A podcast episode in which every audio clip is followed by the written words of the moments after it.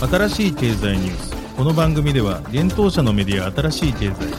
ブロックチェーン仮想通貨フィンテックに関する日々のニュース解説を平日毎日音声コンテンツでお届けしています。そして新しい経済ではブロックチェーン仮想通貨に関するニュース解説記事やインタビュー記事学習記事などのたくさんのコンテンツを掲載しております。ぜひ新しいひらがな経済漢字で検索してメディアもチェックしてください。そして LINE 公式アカウントではメディアの更新情報を配信しております。LINE 公式アカウントにもぜひご登録ください。この番組はフィナンシェとデジタルエンターテイメントアセット DEA の提供でお送りします。フィナンシェはスポーツチームやエンタメプロジェクト、DAO などのトークンを購入して支援ができる新しいクラウドファンディングサービス。サッカー J リーグ、野球、バスケなどのプロスポーツチームをはじめ、映画やアイドル、インフルエンサーなど100以上のプロジェクトのトークンがフィナンシェで購入できます。さらに、トークン購入者はプロジェクトに応じたキャンペーン参加や NFT などの特典も。ぜひ iOS や Android でフィナンシェのスマホアプリを入れて新たな応援体験を味わってください。あなたの夢がみんなの財産になる。フィナンシェ。Web3 エンタメで世界ナンバーワンを目指す。DEA が提供する。遊んで暗号資産。ディープコイン、デップが稼げるゲームプラットフォーム。プレイマイニングでは職業をテーマにした。NFT カードバトルゲーム。ジョブトライブスをはじめ。今後多数のゲームがリリース予定です。NFT の事前購入の必要がなく誰でも無料でプレイしてディープコインがゲットできます。さらに PlayMining 内のマーケットプレイスでゲームで使える NFT の取引も可能。ゲームで稼げる DEAPcoin は日本の暗号資産取引所 BITPOINT で取り扱われているので、安心して GameFi を体験いただけます。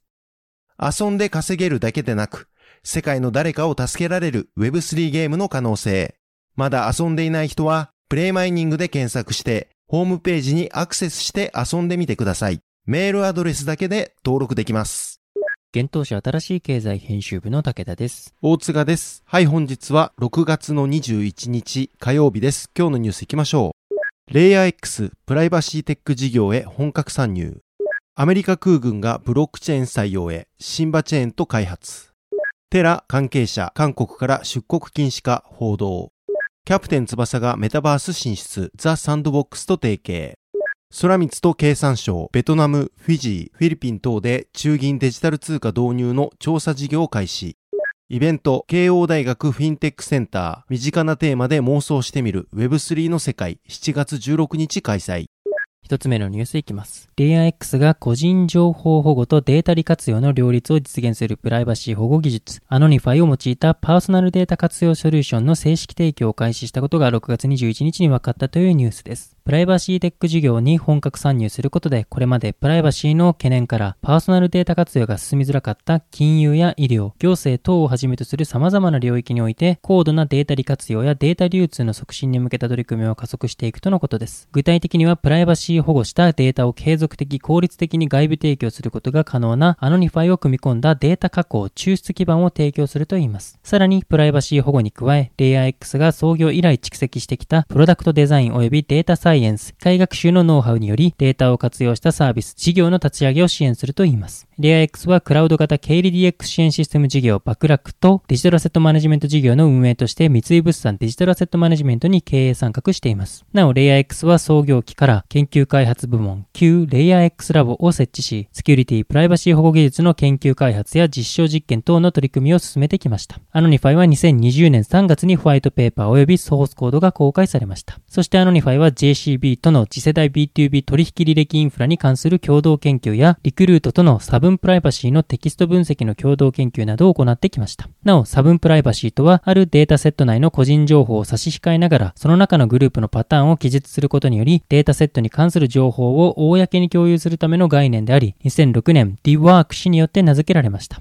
このタイミングでレイヤー X がプライバシーテック事業に本格参入した背景について、パーソナルデータを外部に提供する際、個人情報保護法等の法規制を遵守し、エンドユーザー消費者が安心できるよう、プライバシーを保護する必要があります。しかし現状はどのような方法を使えばプライバシーが保護できるのかや、どれくらいの量や流度のデータまで提供していいのか等の客観的基準が定まっていないと説明されています。さらにそれがデータ流通や高度な利活用の推進において高いハードルになっているからとのことです。また EU の一般データ保護規則 GDPR 違反により大手 IT 企業に巨額の制裁金が課されたり、直近アメリカでもデータブローカーによるスマートフォンの位置情報の売買が広く問題視されるなど、世界的にプライバシーに関する社会や消費者の関心が高まっています。そのような課題を解決するために Anonify の技術基盤が研究開発されてきたようです。 Anonify は世界中で進む先端的なプライバシー分野の学術研究を土台に、実務的なデータ利活用に応用できるようレイヤー X が独自に開発した様々なアルゴリズムからなるプライバシー保護技術だと発表されています。具体的に Anonify はアメリカの国税調査や Apple、Google 等のグローバル IT 企業により実用化が進み、プライバシー保護技術のスタンダードになっている差分プライバシー等の技術を用いて、柔軟な統計分析や高度な統計モデル、及び機械学習を実現することでデータロスを減少させ、リスクを低減させるとのことです。 LayerX 執行役員プライバシーテック事業責任者の中村隆也氏は次のようにコメントをしています。すべての経済活動をデジタル化するというレイヤー X のミッションは、古社に閉じたデジタル化にとどまらず、会社業界横断のデジタル化を目指しています。異なるユーザーや組織間のデータやシステムの連携を実現するためには、秘匿化、ブロックチェーン、暗号、分散システム等の要素技術が重要と考え、創業時から R&D チームを立ち上げ技術開発を行ってきました。また、社会実装に向けた最初の突破口を見つけるべく、様々な業界の企業様や自治体様と数百回を超えるディスカッションや実証実験を積み重ねてきました。その結果、パーソナルデータの企業横断での利活用にフォーカスすることに決め、昨年から準準備を進め、今回の Anonify の正式提供に至りました。今後はさらにプライバシー保護の具体的な考え方をより多くの人に広めたり、各種業界や社会全体のルールメイキングなどにも貢献したいと考えています。新しい経済編集部は、 LayerX 執行役員プライバシーテック事業責任者の中村龍矢氏へ取材しました。データの公共性と秘匿性、事業者はどのようなバランスを持ち考え行動すべきだとお考えでしょうか企業、消費者のプライバシー意識の高まりもあり、パーソナルデータの利活用において公共性やエンドユーザーのメリットを大事にしたり、それをしっかり伝えていこうという動きは高まっているように感じます。一方、そのデータ利用を進める上でのプライバシー保護のところは、現状は多くを説明しないのが一般的ではないかと感じています。我々は技術的にユーザーやステークホルダーに対して透明性を担保することで信用のコストが減り、よりスムーズにデータ利活用の取り組みを進められると考えています。プライバシー保護技術により、プライバシーを客観的、定量的に説明することができます。多くの企業や行政機関にとって新しいことで最初は大変そうに感じられると思いますが、 Anonify を通じてそのハードルを下げていきたいと思います。ます。サービスローンチ後の Anonify の構想について教えていただけますでしょうか？プライバシーテック事業はレイヤー X のミッションである全ての経済活動のデジタル化につながっています。レイヤー X が以前ブロックチェーン事業をやっていた時から個人情報を安全に共有したいという声はよく聞いており、それが現在の事業につながっています。パーソナルデータの流通は企業や組織を横断したデジタル化の一丁目一番地であると考えています。引き続き R&D 及びアノニファイの開発を進めつつ、パートナー様との協業でデータを使った新しいサービスや事業をしっかり作っていきたいと思います。まずは社会でパーソナルデータの組織横断での利活用がもっと広がっていくことに期待していますし、事例を増やすことで結果的にプライバシー保護に関する社会のルールメイキングなどにも貢献したいと考えています。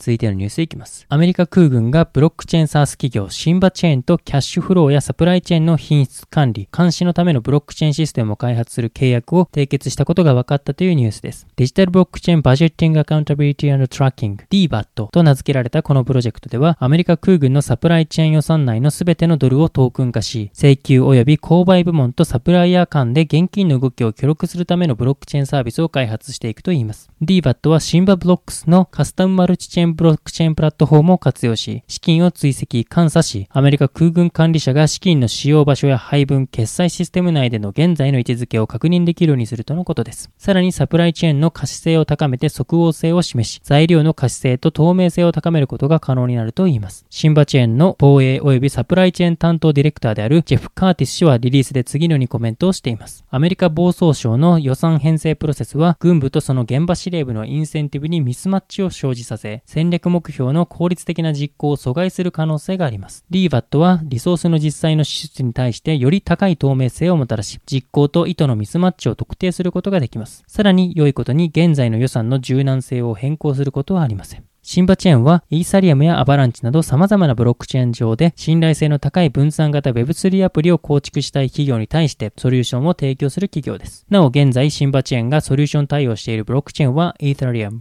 クオーラム、ステラ、RSK、バイナンス、アバランチ、ハイパーレッジャーファブリックなどです。また、シンバチェーンはコンセンシス、ボーイング、ダウなどのパートナー企業となっています。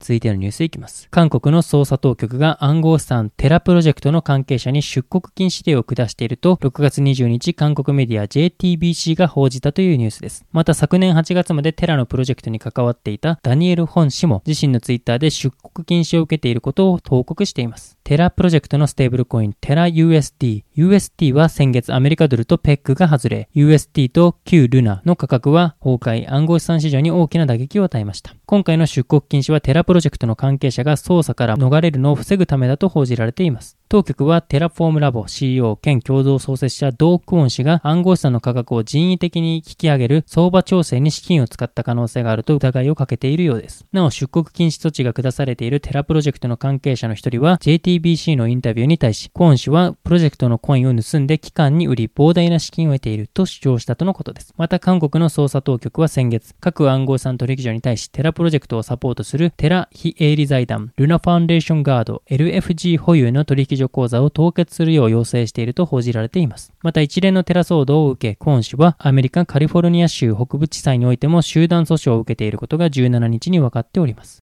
続いてのニュースは、キャプテン翼がザ・サンドボックスと提携というニュースです。メタバース Web3 ゲームプラットフォームのザ・サンドボックスが、キャプテン翼の IP、知的財産と提携したことが6月21日に分かりました。ザ・サンドボックスのバーチャルな土地、ランドで、キャプテン翼ランドの開発を進め、サッカー場などの施設やキャラクター提供を目指すということです。なお、日本初の漫画作品がザ・サンドボックスと提携したのは初ということです。発表によると、キャプテン翼ランドのプロデュースは、キャプテン翼に関するライツ事業を手掛ける翼と IP プロデュースを行うミントが共同で行うと言います。また、現在のところ詳細は不明ですが、ザ・サンドボックスでキャプテン翼の NFT が販売されることも予定されているようです。初回販売キャラクターとして、大空翼、日向小次郎、若林源三、三杉淳が予定されているということです。香港に拠点を置くザ・サンドボックスは、ブロックチェーンゲーム開発や NFT 分野への投資を行う企業、アニモカブランズの子会社です。ザ・サンドボックスはイーサリアムのブロックチェーン上に構築されたメタバースプラットフォームで、ワーナーミュージックグループ、UBI ソフト、グッチヴォールト、ウォーキングデッド、スヌープドッグ、スティーブ・アオキ、ジャミロクワイ、アディダスなどの多くの IP 及びブランドパートナーと提携しています。これまでに4000万ダウンロード、MAU、月間アクティブユーザー数は最大100万人を超えた実績もあります。また、スクエア・エニックスやエイベックステクノロジーズ、渋谷109エンターテイメントなど、日本企業による参入も相次いでいます。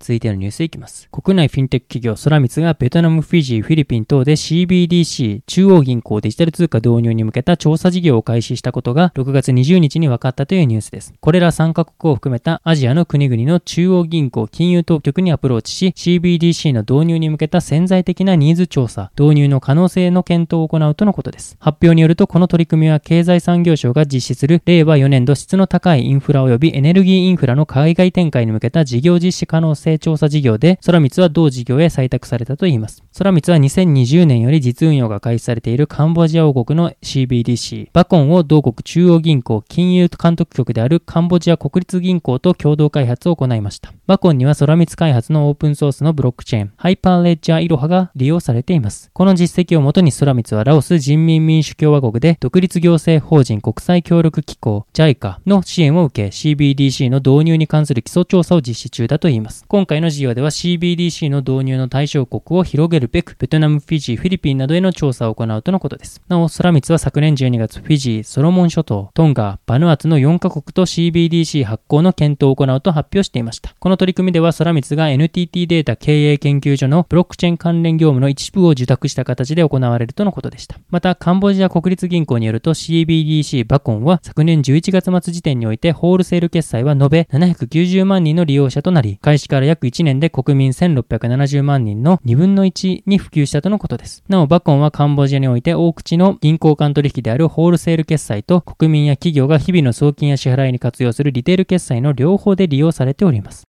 続いてのニュースいきます。慶応義塾大学経済学部附属経済研究所フィンテックセンター主催のイベント、身近なテーマで妄想してみる Web3 の世界が7月16日11時から17時30分に開催されます。事前申し込み制で参加費は無料。会場はピンゲートカヤバでオンラインでも参加が可能です。食、ファッション、ビジネス、キャリアと様々な業界専門家と Web3 専門家がテーマごとに Web3 によって社会や実生活はどう変わるのかについて対談するイベントです。各対談のモデレーターを務めるのは、フォーブスジャパン執行役員ウェブ編集長、谷本ゆか氏。各界の専門家は、フードエッセイスト、フードディレクター、平野紗季子氏、ビームス執行役員 DX 推進室室長、兼マーケティング部、矢島正明氏、インスティテューションフォーアグローバルソサエティ取締役事業開発統括、中里忍氏が登壇するとのことです。また Web3 分野からは、フラクトンベンチャーズコーファウンダーの鈴木雄大氏、暗号屋代表社員の紫竹佑騎氏、幻冬舎あたらしい経済編集者の私、武田が登壇します。なお、同イベントは7 7月6日から18日のジャパンブロックチェーンウィーク2022公式イベントとなります。ジャパンブロックチェーンウィーク2022では7月11日開催の NFT カンファレンスノンファンジブル東京2022が主体となり NFT を中心にブロックチェーンの普及啓発及び健全な暗号資産業界の発展を企画して開催されます。